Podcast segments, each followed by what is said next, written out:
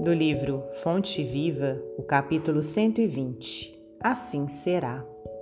Assim é aquele que para si ajunta tesouros e não é rico para com Deus.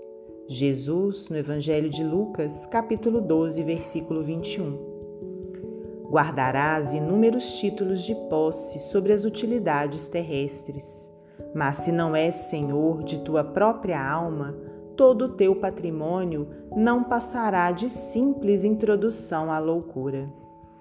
Multiplicarás em torno de teus pés maravilhosos jardins da alegria juvenil. Entretanto, se não adquirires o conhecimento superior para o roteiro de amanhã, a tua mocidade será a véspera ruidosa da verdadeira velhice.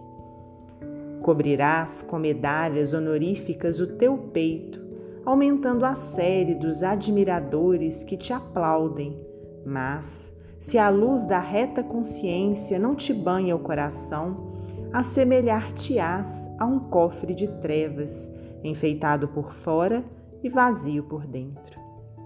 Amontoarás riquezas e apetrechos de conforto para a tua casa terrena, imprimindo-lhe perfil dominante e revestindo-a de esplendores artísticos. Contudo, se não possuíres na intimidade do lar a harmonia que sustenta a felicidade de viver, o teu domicílio será tão somente um mausoléu adornado.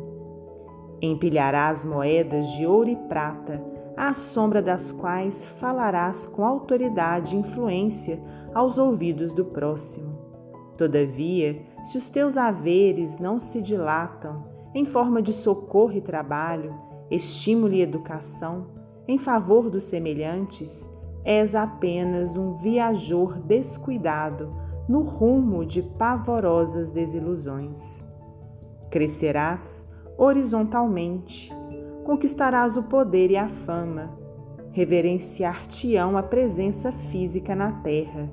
Mas, se não trouxeres contigo os valores do bem, ombrearás com os infelizes em marcha imprevidente para as ruínas do desencanto. Assim será todo aquele que ajunta tesouros para si, sem ser rico para com Deus. Emmanuel Psicografia de Francisco Cândido Xavier.